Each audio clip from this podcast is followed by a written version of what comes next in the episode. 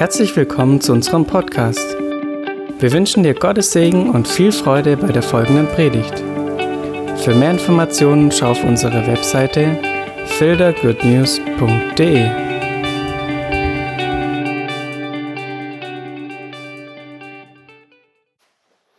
Herzlich willkommen zu dem heute etwas außergewöhnlichen Lehrabend. Wir haben ja eine Sondersituation.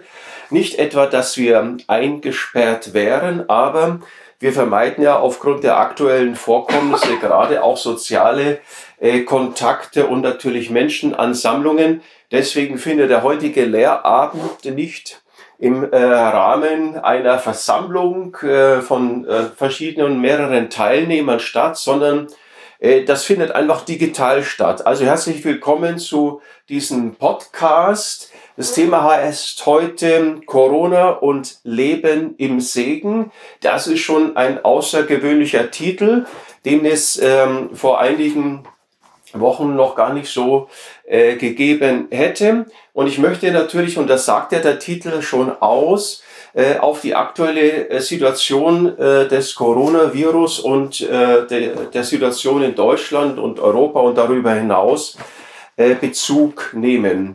Nun will ich nicht ähm, das Ding erklären, sondern es geht mir heute Abend darum, wie gehen wir damit um. Das ist doch der entscheidende Punkt. Wir können an diesen Situationen zunächst, wie sie sind, nichts ändern. Wir können beten und Einfluss nehmen, ja, aber nun sind die Fakten zunächst so, wie sie sind und auch Vorgaben von der Regierung sind da, die wir als glaubende Christen äh, gerne und freiwillig und mit ganzem Herzen auch so ähm, einhalten und hier auch ein Vorbild sind. Aber der entscheidende Punkt ist doch der, wie gehen wir mit dieser Situation um? Und da möchte ich einen Text ähm, als Grundlage nehmen aus dem Alten Testament. Das ist Jesaja 8, Vers 11 bis 14. Und ich lese diesen Text aus der Schlachterbibel. Da heißt es, denn so hat der Herr zu mir gesprochen indem er mich fest bei der Hand fasste und mich davor warnte, auf dem Weg dieses Volkes zu gehen. Nennt nicht, und jetzt kommt es, nennt nicht alles Verschwörung, was dieses Volk Verschwörung nennt. Und vor dem, was es fürchtet, fürchtet euch nicht und erschreckt nicht davor. Den Herrn der Herrscharen, den sollt ihr heiligen. Er sei eure Furcht und euer Schrecken. So wird er euch zum Heiligtum werden. Zunächst heißt es hier, das ist ein Wort an Jesaja und an die Prophetenschüler, deswegen auch der Plural in der Ansprache. Zunächst heißt es hier, der Herr fasste mich fest an der Hand. Was bedeutet das? Das bedeutet nichts anderes, als der Herr sehr eindringlich zu Jesaja gesprochen hatte. Es geht hier um eine Warnung. Und diese Warnung ist sehr ernst zu nehmen. Und solche Warnungen haben wir auch im Neuen Testament. Also, es geht um etwas Eindringliches, um eine Warnung, um etwas extrem Wichtiges, was der Herr hier zu sagen hat. Und das erste, wovor er warnt, ist, ähm, ähm, Jesaja soll nicht auf dem Weg dieses Volkes gehen. Das ist der erste Punkt, was Gott hier anspricht. Was ist mit dem Weg gemeint? Der Weg ist ähm, der Lebensweg, den man geht. Das ist die Lebensführung. Also wie führe ich mein Leben in der Familie? Welche Entscheidungen treffe ich? Was tue ich? Was, wie ist mein Verhalten im Beruf, in der Gemeinde? Wie verhalte ich mich unter Freunden? Welche äh, Weggabelungen äh, gehe, ich, ähm, gehe ich ein?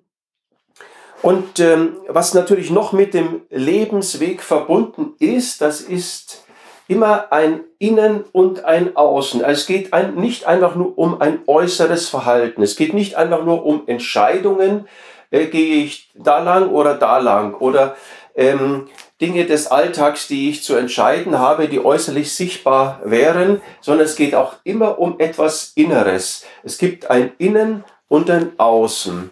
Das Außen ist sichtbar, das Innen ist unsichtbar. Menschen sehen, wie ich mich verhalte.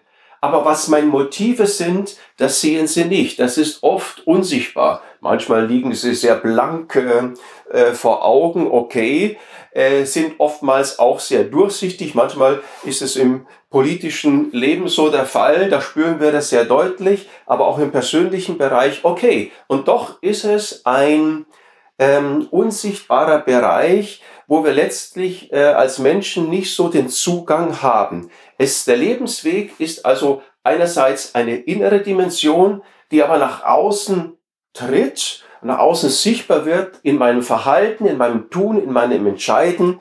Wie gehe ich um im Beruf, mit Menschen, in der Gemeinde, in der Freunden, mit den Nachbarn, Familie, in der Gesellschaft? Wie lebe ich dort?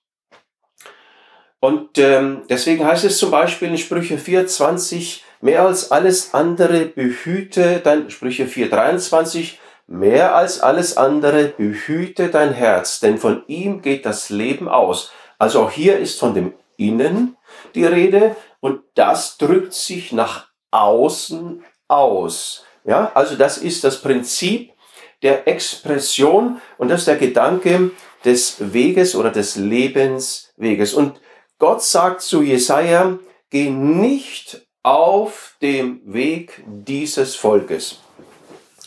Und jetzt wird es etwas konkreter. Er sagt zu ihm, nehmt, nennt nicht alles Verschwörung, was dieses Volk Verschwörung nennt.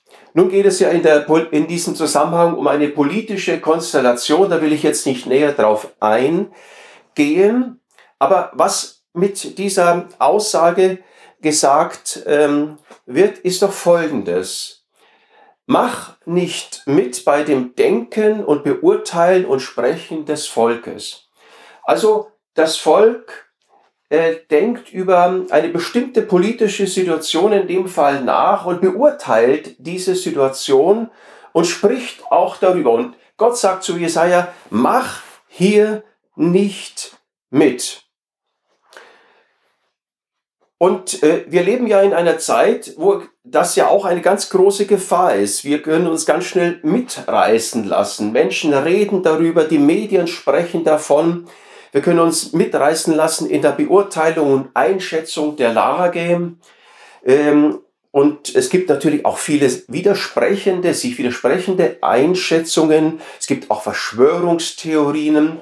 Es gibt vor allem äh, oft auch eine mangelnde Nüchternheit und äh, überzogene oder auch übertriebene Darstellungen der Situation. Es gibt auch Spekulationen im Blick auf wirtschaftliche Folgen, Prognosen nennt man äh, das manchmal. Es sind keine Prophetien, menschliche Prognosen, Einschätzungen.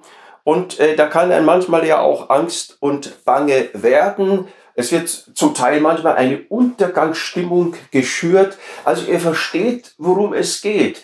Es geht hier um eine Dimension, die uns irgendwie packt und mitreißt. Und äh, Gott sagt zu Jesaja, nenne nicht das, was das Volk so nennt, Verschwörung, in dem Fall Verschwörung. Mach da nicht mit in ihrem Denken. Mach da nicht mit in ihrem Beurteilen, in ihrem Einschätzen. Mach da nicht mit in ihrer Sprache. Mach da nicht mit, löse dich davon. Und das sagt Jesaja, also Gott ganz eindrücklich und eindringlich zu Jesaja. Und das bedeutet ja letztlich, Gott will, dass sich Jesaja auch davon löst, dass er davon frei bleibt.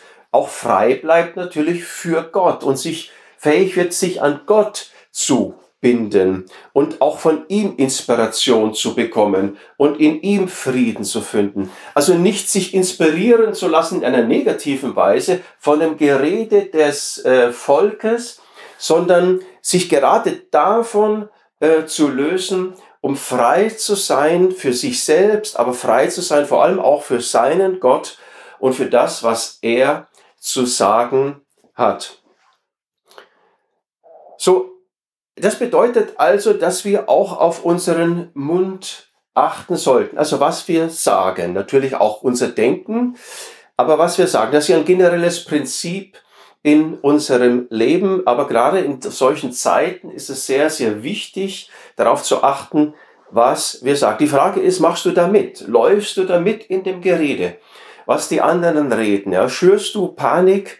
Äh, versuchst du nüchtern zu bleiben oder äh, setzt du irgendwie auf irgendwelchen Theorien auf?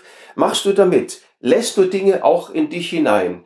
Also meine Empfehlung ist hier wirklich frei zu bleiben, dich zu lösen von dem, was gesagt, beurteilt, eingeschätzt wird um dich herum. Und natürlich ist es so, dieses Reden geschieht ja nicht nur auf persönlicher Ebene, sondern auch auf medialer Ebene, Regierungsebene, aber auch auf medialer Ebene. Die Regierenden herrschen ja durch Medien. Ja. Sie sagen manchmal Wahrheit, sie sagen Halbwahrheiten, Täuschung und Lüge und all diese Dinge. Ähm, es wird auch manches vertuscht, wie wir äh, lesen konnten, wie manche auch aufgedeckt haben, gerade wenn wir jetzt auch international unseren Blick öffnen. Aber wir merken, dass äh, äh, Regierungen sehr stark lenken durch Worte, auch durch Bilder.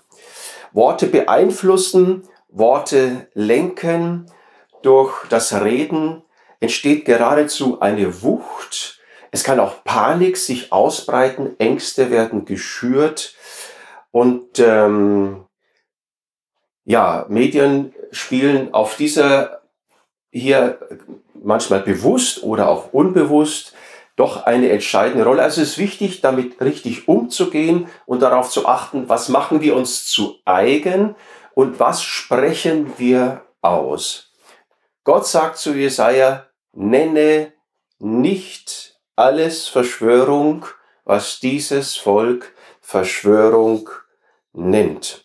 Aber jetzt kommt der nächste und vielleicht für uns noch ein viel dramatischerer Punkt, er sagt, Gott sagt zu ihm, fürchtet euch nicht, erschreckt nicht davor. Also damit ist gesagt, von all dem, was uns umgibt, an Beurteilungen, Einschätzungen, ja, Schrecken und Angst und Furcht, davon sollen wir nicht ergriffen werden. Das soll uns nicht bemächtigen. Angst, Furcht, Schrecken soll nicht unser ganzes Leben bestimmen. Nun, schauen wir zunächst mal auf die Definition des Schreckens, des Begriffes Schrecken. Ich habe im Duden nachgeschaut und da heißt es, ein Schrecken ist eine heftige Gemütserschütterung ausgelöst durch ein plötzliches Erkennen einer, in Klammern vermeintlichen Gefahr oder Bedrohung. Also da ist eine Gefahr, manchmal eine vermeintliche, man meint nur, es ist eine da, oder es ist eine reale Bedrohung da. Du erkennst es ganz plötzlich und dein Gemüt, deine Gefühlswelt wird komplett erschüttert und letztlich davon auch erfasst. Und es ist ja so, dass auch bestimmte Redewendungen in unserer deutschen deutsche Sprache hier äh, richtiggehend Bände sprechen. Ja? Davon, dass ein Schrecken uns total erfassen kann. Also zum Beispiel.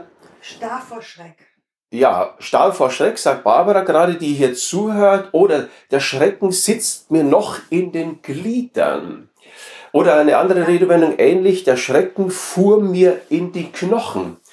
Also das sagt schon, dass hinter dem Schrecken eine richtig gehende Wucht steckt, die unser Denken, dann aber auch unsere Gefühlswelt, unser Wollen, ja sogar unseren Körper beeinflusst und bis in unseren Körper hineindringt, wie der Blitz sozusagen. Und da ist eine richtige Macht da, eine Wucht des Schreckens. Eine Panik kann entstehen.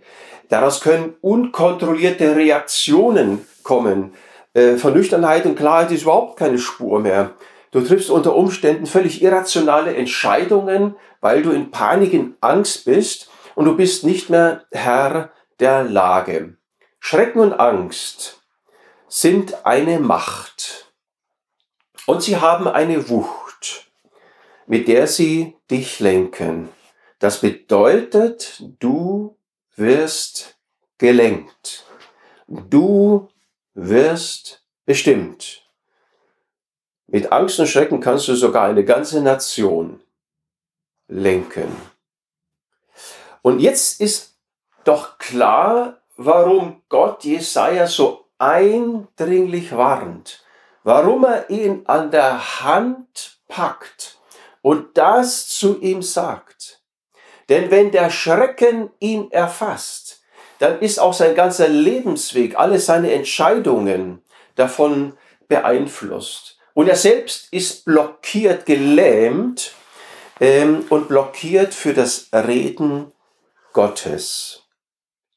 Also, die Frage ist, was lässt du an dich heran? Wovon wirst du gepackt? Und ähm, es wird deutlich, was in dir lebt, das lebst du auch nach außen aus. Nochmal Sprüche 4, 23. Mehr als alles andere behüte dein Herz, denn von ihm geht das Leben aus. Also behüte dein Herz vor Meinungen, vor Beurteilungen des Volkes, vor Angst und Schrecken. Behüte es, denn vom Herzen geht Leben aus, und wenn Schrecken dich erfasst, dann geht etwas anderes davon aus. Keine Freiheit jedenfalls und kein Leben. Und dann kommt das nächste, was Gott zu Jesaja und seinen Schülern sagt. Den Herrn der Herrscharen, den sollt ihr heiligen. Er sei eure Furcht und euer Schrecken. Liebe äh, Freunde, es ist nicht damit getan, sich aufzufordern und sich wach zu rütteln und sich zusammenzureißen und zu sagen, ich will mich nicht erschrecken. Ich will keine Angst haben. Ich will keine Panik haben. Ich halte jetzt meine Ohren zu und versuche das alles irgendwie nicht an mich heranzulassen. Es reicht nicht aus, sich einfach nur dieser Aufforderung zu stellen, keine Angst und kein Schrecken äh, zu haben, das reicht nicht aus. Das ist ja eine Wucht.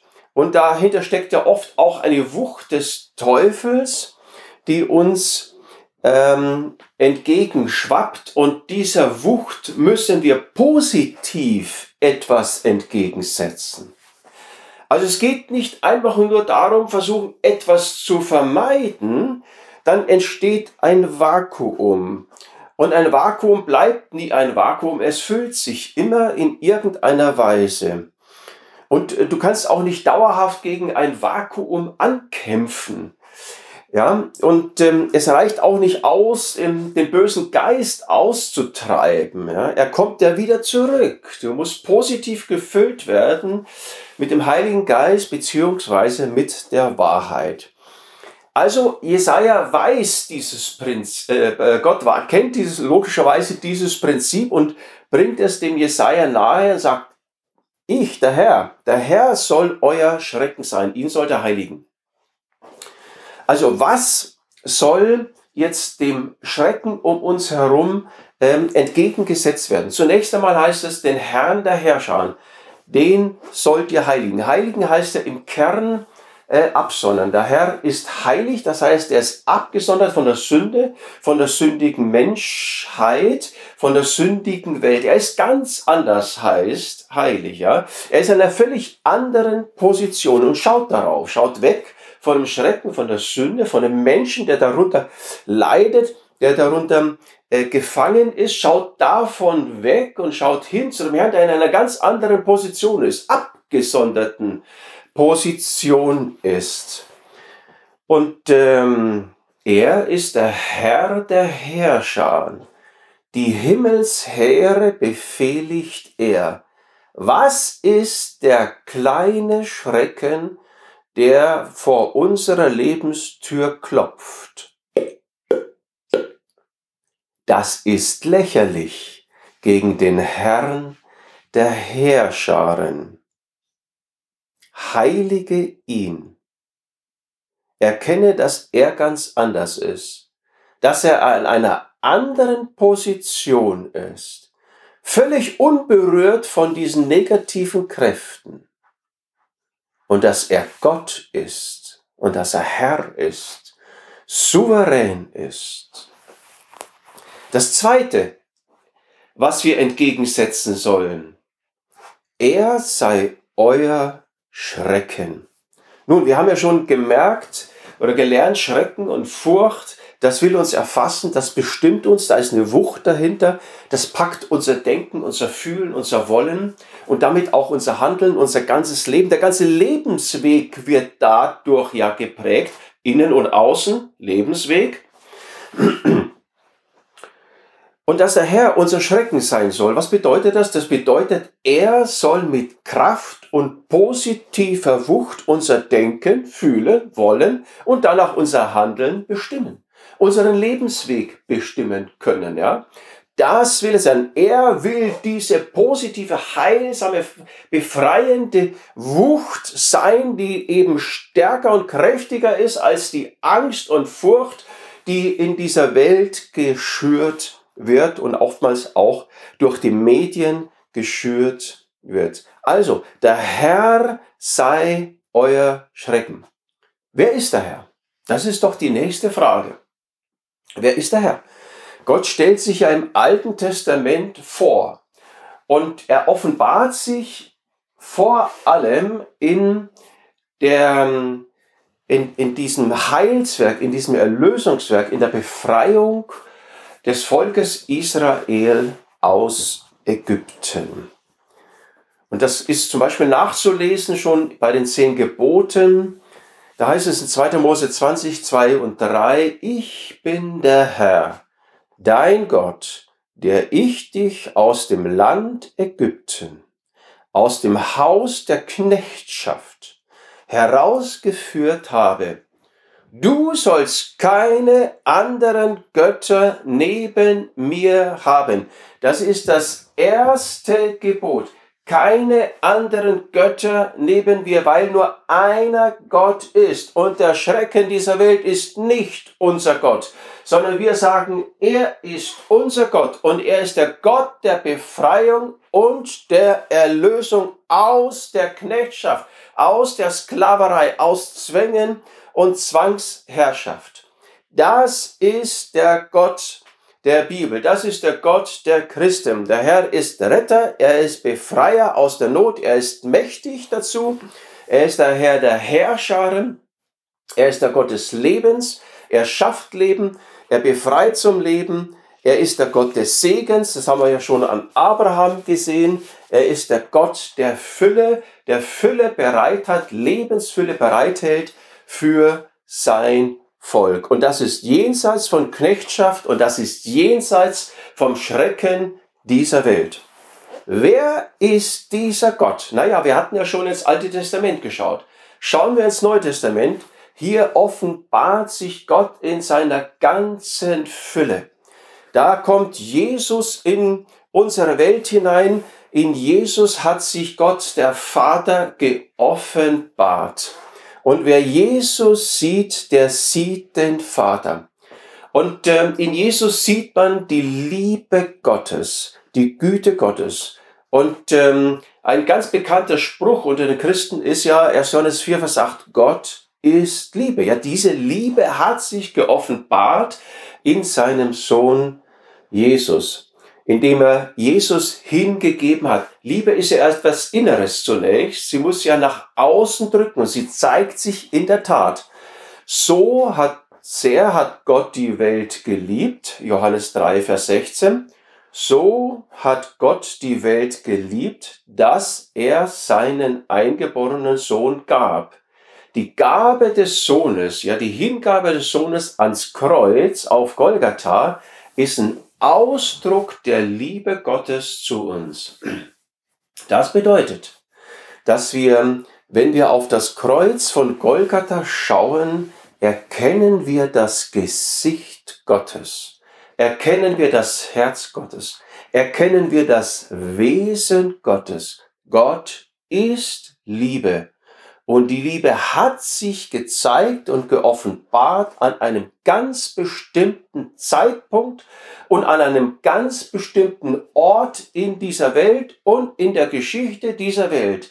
Dieser Ort war Golgatha auf dem Kreuz, auf dem mittleren Kreuz.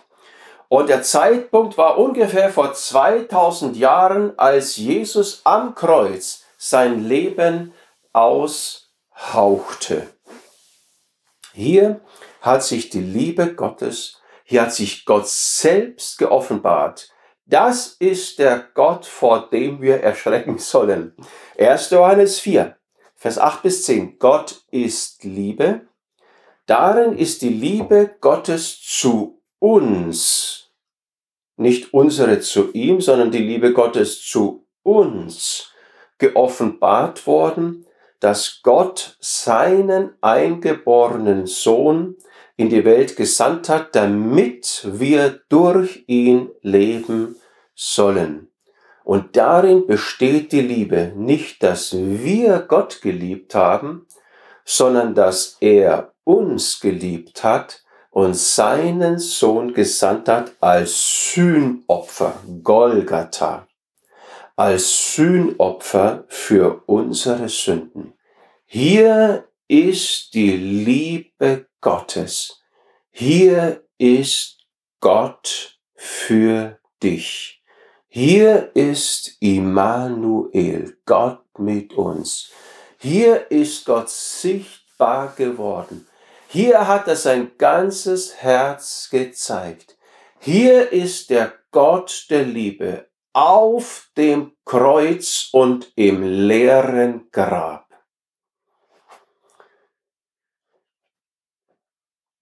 Was ist die Folge davon? Nochmal. Was ist die Folge davon, wenn wir von diesem Gott der Liebe erfasst und gepackt werden, wie von einem Schrecken erfasst und gepackt werden. Die Folge davon ist, Jesaja 8, so wird er euch zum Heiligtum werden. Wenn wir von diesem Gott beeindruckt, von diesem Gott der Liebe erfasst und durchtränkt und geprägt werden, wenn das unser Herz erfasst, dann wird er uns zum Heiligtum werden. Ja, was heißt das denn? Zwei Punkte will ich herausgreifen, was es bedeutet, Heiligtum, dass Gott uns zum Heiligtum wird. Der erste Gedanke ist Psalm 27, Vers 5. Denn er deckt mich, sagt David, denn er, Gott, deckt mich in seiner Hütte zur Zeit des Unheils. Er verbirgt mich im Schutz seines Zeltes und erhöht mich auf einen Felsen. Mit dem Heiligtum, mit dem Zelt und mit dem Tempel Gottes ist Schutz verbunden. Er deckt mich in seiner Hütte zur Zeit des Unheils, zur Zeit des Coronavirus. Er deckt mich in seiner Hütte und er verbirgt mich im Schutz seines Zeltes. Das bedeutet, dass Gott uns zum Heiligtum wird. Wenn er unser Schrecken wird, wenn wir ihn respektieren, achten, von ihm erfüllt und gepackt sind und nicht vom Schrecken dieser Welt erfasst und manipuliert sind. Aber was bedeutet es noch? Ein zweites. Ich hatte ja eben Psalm 27, Vers 5 zitiert. Jetzt zitiere ich Psalm 28, Vers 2 und 3 nach der Schlachterbibel. Da betet, ähm, da betet David wiederum zu Gott Und da sagt er, höre die Stimme meines Flehens, wenn ich zu dir rufe, wenn ich meine Hände aufhebe zum Sprachort deines Heiligtums. Lass mich nicht weggerafft werden mit den Gottlosen. Das Heiligtum ist der Sprachort. Das ist der Ort, wo Gott redet. Mose hat schon Gottes Reden im Heiligtum empfangen, vom Sühnedeckel herab, der Bundeslade. Dieser Sühnedeckel ist ja Jesus, unsere Sühnung, Römer 3 geworden. Hier hat sich Gott geoffenbart, hier hat Gott geredet. Und das ist der Sprachort des Heiligtums. Mit dem Heiligtum ist das Reden Gottes, seine Offenbarung verbunden. Das heißt, wenn wir uns nicht von dem Getöse dieser Welt beeinflussen und mitreißen lassen, sondern uns davon lösen und nicht alles Verschwörung nennen, was dieses Volk Verschwörung nennt und uns nicht erfassen lassen von dem Schrecken dieser Welt, wenn wir uns also davon lösen, dann wird Gott uns zum Heiligtum, zum Sprachort. Dann wird Gott sich uns mit uns reden können. Da sind wir sensibel für seine Stimme. Er ist der redende Gott, weil wir ihn respektieren, ihm vertrauen und achten. Und somit kommt es natürlich, erleben wir auch seine Nähe und die Führung für unseren Lebensweg. Und auch hier sehen wir wieder, die Verbindung von innen und außen. Wir sind bei Gott dran, in seiner Nähe. Er birgt uns im Schutz seines Zeltes, er ist unser Schutz, aber er ist auch unsere Offenbarung. Er spricht mit uns. Und so kommt Inspiration und ähm, Leitung in unser Leben hinein. Und wir werden nicht falsch inspiriert durch den Schrecken dieser Welt. Und jetzt kommt eine wichtige Frage. Ich habe hier geschrieben in meinem kleinen Skript eine wichtige Frage zum Schluss, aber der Schluss wird nun doch etwas länger, weil es eine wichtige Frage ist. Wie wird man von einem Schrecken erfasst? Und die Antwort ist recht einfach. Dich packt ein Schrecken einfach dadurch, dass du hörst und siehst. Durch deine Sinne. Hören und Sehen sind rezeptive Sinne. Durch sie nehmen wir wahr und durch sie nehmen wir auf. Wenn du deine Augen aufmachst, dann siehst du. Und es fällt etwas in dich hinein. Hast du deine Ohren geöffnet und sie normalerweise immer offen, dann fällt der Schall in deine Ohren hinein und Information. Und mit der Information kommen auch Bilder in dich hinein. Also hören und sehen sind Sinne, mit denen du aufnimmst, durch die etwas in dich hinein dringt. Das bedeutet, dass wir darauf schauen sollten, wer Gott ist, dass wir auf das Wort Gottes hören sollten. Und ähm, das Wort Gottes wird dann für uns eine wichtige Gegenmacht werden gegen diese Scheininformationsflut dieser Welt, die mit Wucht in uns hineindrücken will. Und das Wort Gottes ist das Wort der Gnade. Es beschreibt, wer Gott ist, es beschreibt, wie Gott ist und was er für uns getan hat. Das Wort Gottes als das Wort der Gnade ist das Wort vom Kreuz, wo Gott sich geoffenbart hat in Jesus wo er seine ganze Liebe gezeigt hat, ein für allemal. Das Wort Gottes ist das Wort der Gnade. Apostelgeschichte 20, Vers 32. Und nun, Brüder, sagt Paulus, übergebe ich euch Gott und dem Wort seiner Gnade, das die Kraft hat, euch aufzubauen und ein Erbteil zu geben unter allen Geheiligten. Paulus sagt hier, dass das Wort Gottes Kraft hat. To loco, to dynamino. Da steckt das Wort Dynamis drin. Es hat Power. Es hat wunderwirkende Kraft. Es hat Stärke. Es hat ein Vermögen. Es hat eine heilsame Wucht dass es in deine Glieder hineinfährt und, ähm, und dich mitreißt, wenn du es zulässt. Und dich mitreißt. Das Wort Gottes hat Kraft, dich aufzubauen. Die Worte um uns herum haben auch Kraft, aber sie reißen dich nieder.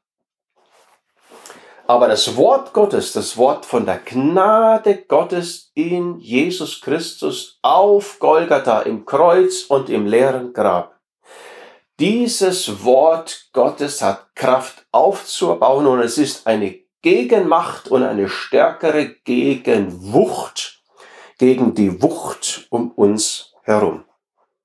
Und noch einmal Sprüche 4, Vers 20 bis 23. Mein Sohn, achte auf meine Worte, neige dein Ohr zu meinen Reden. Darum geht es also dass wir unsere Ohren dem Richtigen zuwenden, dem Wort Gottes. Lass sie, die Worte Gottes, nie von deinen Augen weichen. Das ist interessant. Das Wort Gottes dir Bilder von der neuen Realität in Jesus Christus vermitteln. Wer du bist und was Jesus für dich getan hat. Lass sie nie von deinen Augen weichen. Bewahre sie im Innersten deines Herzens. Nicht der Schrecken dieser Welt soll in deinem Herzen sein, sondern bewahre sie im Innersten deines Herzens, nämlich die Worte Gottes, und das ist für uns das Wort von Jesus. Denn, Vers 22, sie sind das Leben denen, die sie finden, und heilsam ihrem ganzen Leib. Das ist sogar Heilung für unsere Knochen. Und das Wort Gottes treibt den Schrecken aus unseren Knochen raus, so dass unser Körper heil wird. Da ist Power in dem Wort. Psalm 107, Vers 20. Er sandte sein Wort und machte sie gesund und ließ sie ihren Gräbern entrinnen. Was geht aber noch weiter in Sprüche 4, nämlich Vers 23, den ich schon zitiert hatte. Mehr als alles andere behüte dein Herz, denn von ihm geht das Leben aus. Leben und nicht Fluch und Unheil und Panik und Untergang. Also, hören und sehen prägen dich Schrecken kommt über Hören und Sehen in dich hinein. Das Wort Gottes kannst du hören und sehen. Es ist das Wort von Jesus, der dich befreit hat. Und dieses Wort ist wie ein Spiegel und du schaust hinein und du siehst nicht deine Sünden, sondern du siehst dich selbst. Du siehst ein Bild von dir selbst. Du siehst dich als befreit und als gesegnet. Du siehst dich als geschützt.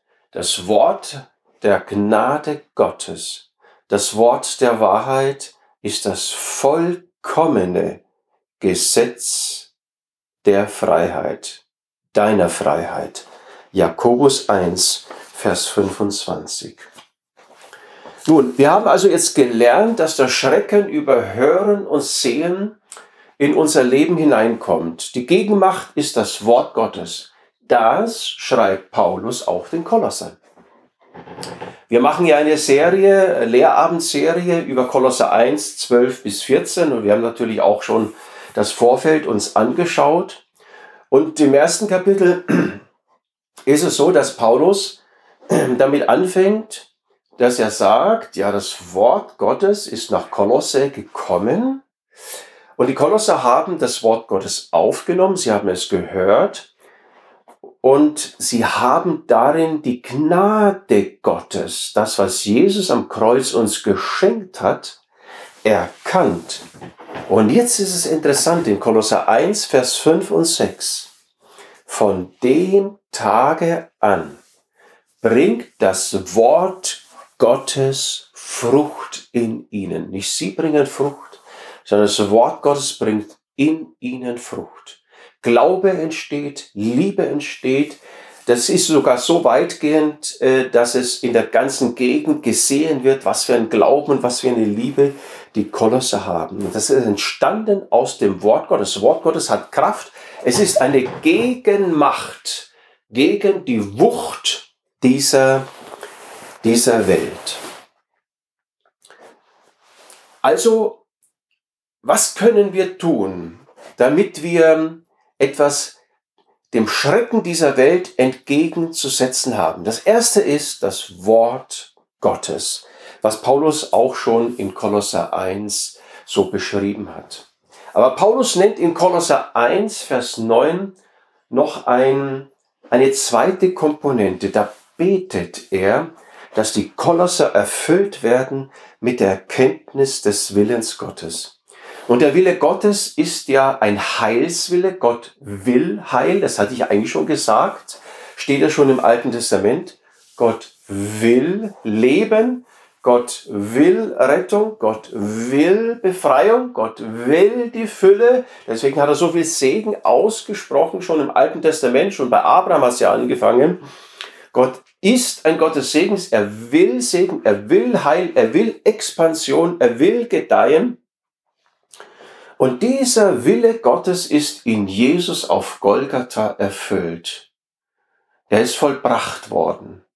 Und davon sollen wir erfüllt werden, von dieser Erkenntnis. Das soll uns prägen, das soll uns voll machen, das soll uns treiben, das soll eine Wucht in uns entwickeln. Und dafür betet Paulus, dass der Heilige Geist das in uns noch mehr entstehen lässt. Das bedeutet, einmal redet das Wort Gottes von Golgatha zu uns und umgekehrt sollen wir dafür beten, dass der Heilige Geist uns das, was da auf Golgatha passiert ist, die Gnade Gottes, uns verdeutlicht, so dass wir davon erfüllt und geprägt werden.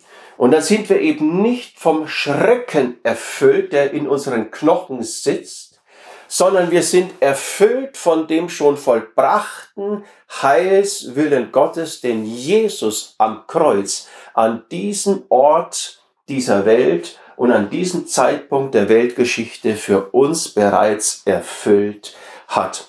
Und wenn wir also davon erfüllt sind, Information kommt aus dem Wort, der Heilige Geist feuert das Ding an. Wir beten darum, dass der Heilige Geist es an, ähm, anfeuert in uns.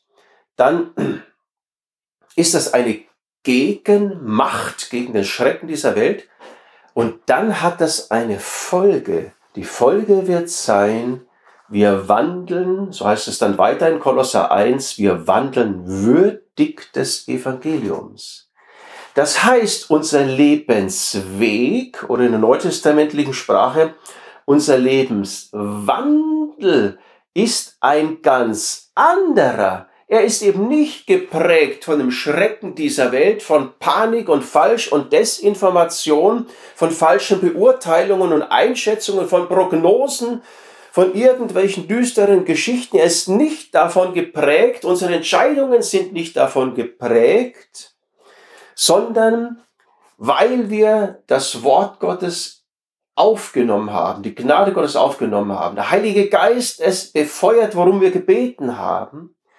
Deswegen entsteht eine Wucht in uns, eine positive Wucht, wir werden davon erfüllt und das wirkt sich auf unseren Lebenswandel aus, der ganz anders ist als der Lebenswandel der Menschen um uns herum, die sich dem nicht geöffnet haben.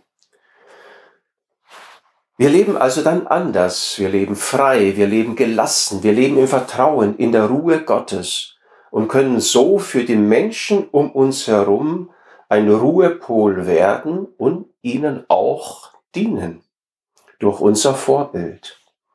Wir haben dann einen anderen Schrecken. Wir sind von etwas anderem erfüllt, nämlich von dem vollbrachten Willen Gottes, dann den Jesus äh, am Kreuz von Golgatha für uns vollbracht hat. Die Befreiung von der Sünde, die Befreiung von der Sündenmacht und so weiter. Da komme ich gleich noch mal ganz kurz drauf zu sprechen. Also wir haben schon in Kolosser 1 zwei Komponenten jetzt kennengelernt. Hören und sehen. Dadurch kommt Schrecken in unser Leben hinein. Die Gegenmacht ist das Wort Gottes. Nehmen wir das ist die erste Komponente. Das Wort Gottes bringt dann in uns, in uns Frucht, wenn wir es aufnehmen. Der Heilige Geist, wenn wir darum beten, dass wir davon erfüllt werden, der befeuert das Ganze, der befeuert und erfüllt uns mit dieser Erkenntnis, wovon das Wort Gottes spricht, vom Kreuz. Und es gibt jetzt aber eine dritte Komponente in Kolosser 1. Und das ist der Text Vers 12 bis 14. Da spricht Paulus davon, dass wir dem Vater Dank sagen sollen. Und äh, das ist die dritte Komponente, die dazu führt, dass wir erfüllt werden und infolge davon einen anderen Lebenswandel haben, der dem Evangelium, der Rettungsbotschaft, der Freudenbotschaft würdig ist. Also dem Vater Danke sagen, das ist die dritte Komponente. Danksagung im Neuen Testament hat einen Fokus. Du kannst für vieles Dank sagen, für, und sollst für alles Gute, was du empfangen hast, Danke sagen. Aber Danksagung im Neuen Testament hat einen Fokus, nämlich die Gnade. Eucharistia ist die Danksagung. Und da steckt Charis drin, Gnade. Also Danksagung im Neuen Testament ist Danke sagen für Gnade. Und so sollen wir dem Vater für die empfangene Gnade, äh, äh, die sich im Kreuz von Golgatha manifestiert hat, Danke sagen. Und gleich im nächsten, im, im, im gleichen Vers und in den nächsten Versen äh, spricht Paulus von den Inhalten, von dem, was Jesus alles für uns bewirkt hat, was der Inhalt dieser Gnade ist. Und da heißt es dann schon in Vers 12, dass Gott uns fähig gemacht hat, teilzuhaben am Erbe. Also wir sind befähigt worden, ein Erbe in Anspruch zu nehmen. Und damit ist aber auch gesagt, wir haben ein Erbe. Ein Erbe ist etwas, was uns zufällt, wofür wir nichts tun. Es ist ein, ähm, das ist das Erbe des ewigen Lebens, der Fülle Gottes. Äh, das Erbe der Segnung, der Verheißungen, wo Gott sein, all die guten Dinge uns zugesagt hat, die unser ganzes Leben umfassen. Das fällt uns zu und das ist uns zugefallen in Jesus. Wir sind Erben. Dafür sollen wir Danke sagen. Danke sagen, dass wir Heilige sind, also abgesondert sind von Sünde und von dieser Welt und auch vom Teufel, der mit dieser Welt ja verbunden ist und vor der ganzen Finsternis, die damit verbunden ist und der Macht und der Wucht, die damit verbunden ist, abgesondert in eine andere neue Position, in die Position Gottes gebracht worden sind, in die Nähe Gottes gebracht worden sind, Heilige. Dass wir Licht sind, dafür sollen wir Danke sagen. Und Licht ist getrennt von der Finsternis. Wir haben nichts mehr zu tun mit dem Teufel, nichts mehr zu tun mit der Sünde. Wir sind davon getrennt. Dafür sollen wir Danke sagen. Das ist durch Jesus geschehen.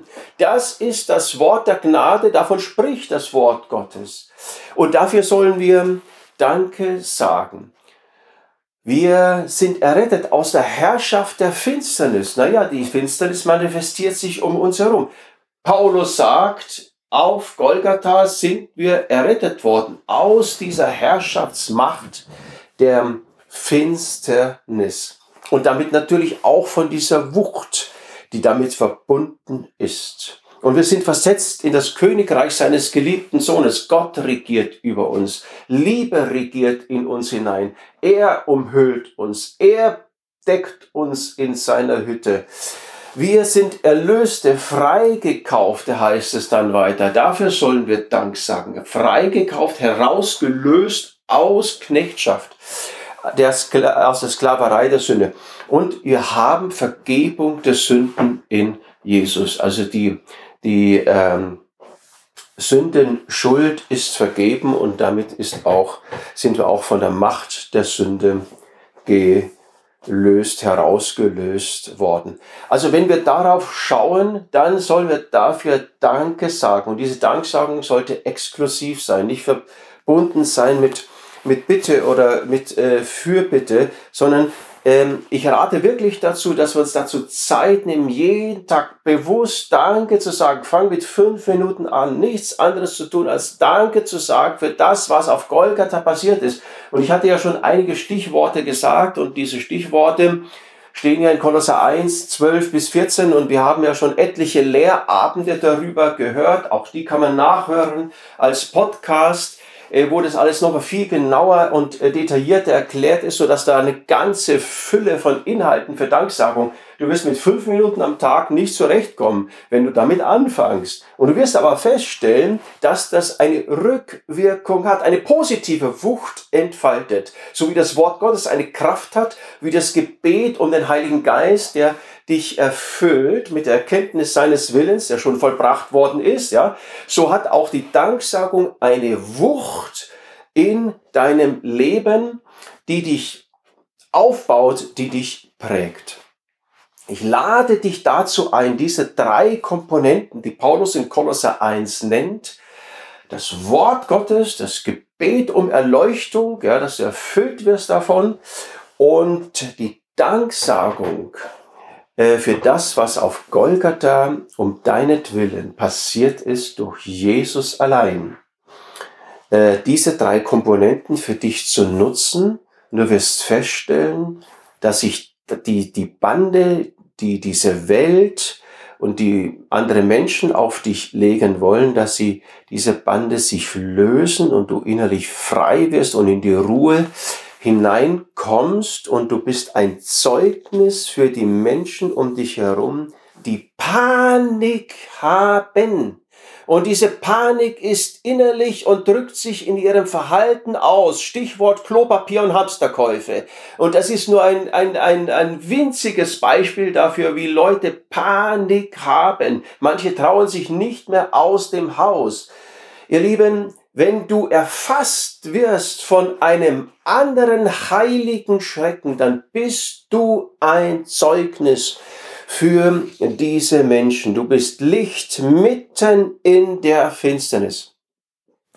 Und ganz zum Schluss möchte ich dann doch noch mal kurz auf den Unterschied ähm, zu sprechen kommen zwischen dem Schrecken der Welt und dem Schrecken Gottes. Es heißt ja, der Herr soll unsere Furcht und unser Schrecken sein. Und Schrecken ist etwas, was dich ja ganz mitreißt, mit einer Wucht und, und Kraft mitreißt und mitnimmt. Und wenn dich aber Gott erfüllt, seine Liebe erfüllt und das, was seine Liebe gegeben hat, also seine Gnade, und da hat sie sich darin gezeigt, wenn dich das erfüllt, dann ist das immer mit Freiheit verbunden. Liebe ist per Definitionem immer mit Freiheit verbunden. Ebenso ist auch die Gnade, die ja aus der Liebe herauskommt, durch diese sich zeigt, immer mit Freiheit verbunden. Gnade ist per se ein Geschenk. Und die Geschenke ist, sind das, was Jesus auf Golgatha für uns äh, erwirkt hat. Einige Punkte hatte ich ja gerade eben aufgelistet. Und dieses Geschenk gibt er uns völlig umsonst in völliger Freiheit. Und wir sind völlig frei, das auch entgegenzunehmen. Es für uns. Und er erwartet keine Gegenleistung, keine Vorleistung, auch keine Nachleistung, wenn wir es genommen haben. Also es ist vollständig mit Freiheit verbunden. Der, die Wucht, der Schrecken Gottes, das, was passiert ist auf Golgatha, die Güte und Liebe Gottes, ist immer mit Freiheit, mit Freude, mit Frieden verbunden.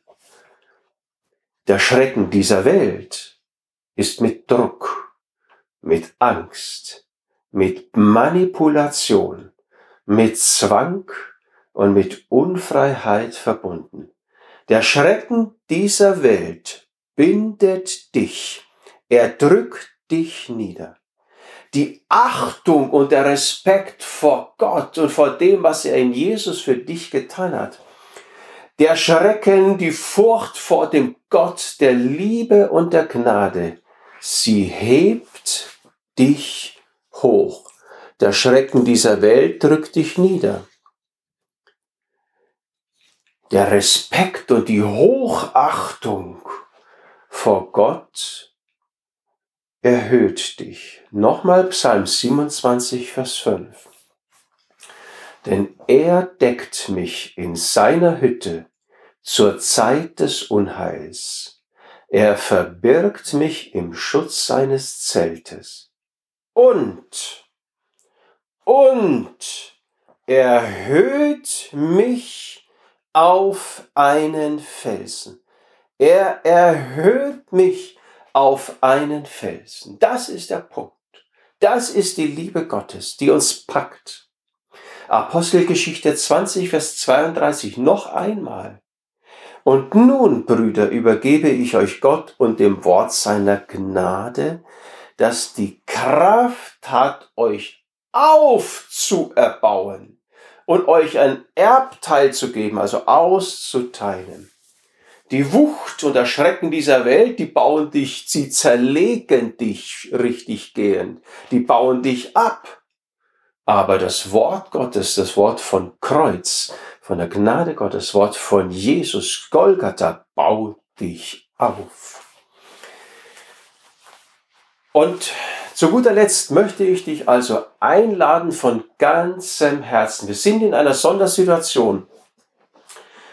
Soziale Kontakte werden heruntergefahren auf ein Minimum. Zeit haben wir jetzt mehr denn je in aller Regel und nutzt die Zeit, dir Zeit zu nehmen für den Gott deines Lebens, für Golgatha, dass der Eindruck und die Macht von Golgatha, als Jesus starb, öffneten sich die Gräber, weil Kraft freigesetzt worden ist, dass diese Kraft von Golgatha dich bestimmt, dich prägt, in deine Glieder fährt, heilsam wird deinem ganzen Leib, deine Sinne erfasst, dein Denken, dein Herz ergreift. Nimm dir Zeit für das Wort der Gnade.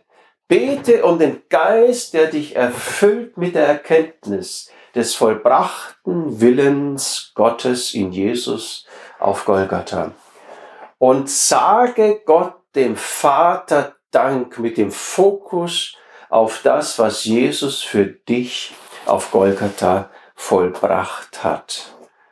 Nimm dir dafür Zeit. Und äh,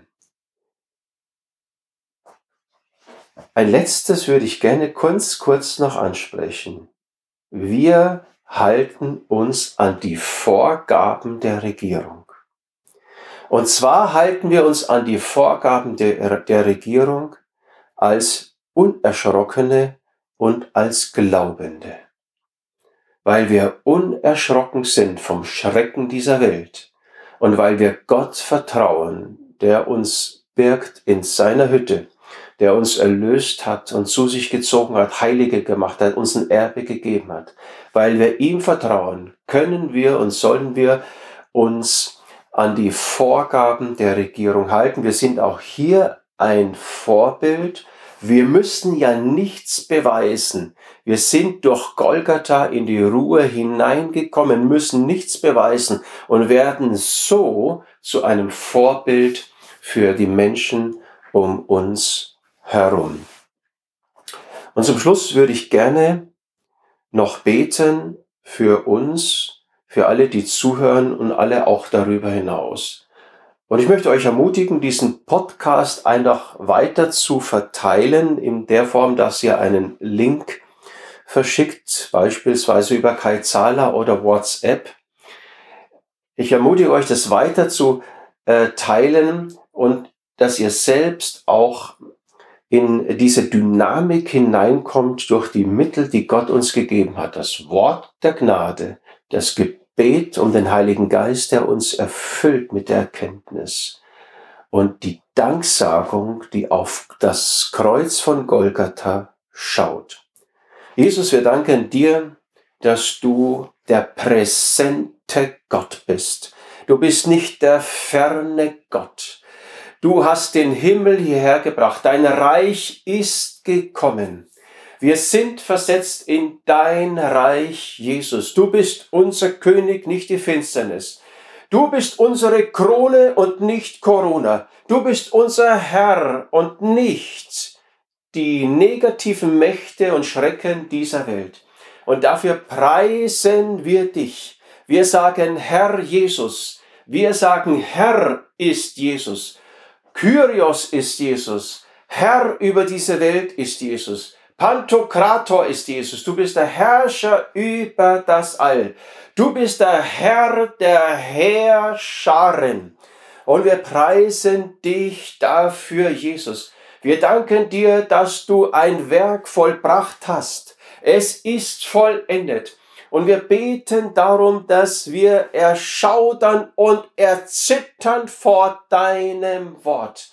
Vor dem Wort erzittern und erschaudern, dass du ausgerufen hast angesichts deines Todes in den letzten Atemzügen, hast du es ausgerufen, es ist vollbracht. Und davor wollen wir erschaudern und erschüttert sein und erschrecken. Davon wollen wir geprägt sein, davon wollen wir getrieben sein. Und wir danken dir für die Freiheit und für das Glück, das damit verbunden ist. Wir danken dir für deine Kraft der Erlösung. Jesus, wir preisen dich, den Souverän. Und wir segnen Deutschland, wir segnen Europa, wir segnen unser Land und unsere Regierung mit Weisheit, mit Besonnenheit dass sie nicht in Panik regieren und reagieren, sondern unter Weisheit. Und wir danken dir, dass du der Herr der Herrscharen bist und dass du Herr bist über Corona. Und diese Corona ist wirklich winzig und deine Krone ist strahlend, Jesus. Und dafür preisen wir dich. Wir danken dir, dass du Lösung und Erlösung und Loslösung hast für dein Volk, ja auch für Deutschland. Wir danken dir, dass wir Licht sein können in dieser Welt. Und da sprechen wir aus über unser Land. Licht und Erlösung und Freiheit, dass diese finstere Macht zurückgedrängt wird. Wir sagen, Jesus, du bist der Herr. Du bist der Souverän. Du hast Hölle, Tod und Teufel und Krankheit überwunden und du hast auch Corona überwunden. Und dafür geben wir dir die Ehre. Und wir preisen dich, Jesus. Wir preisen dich. Amen.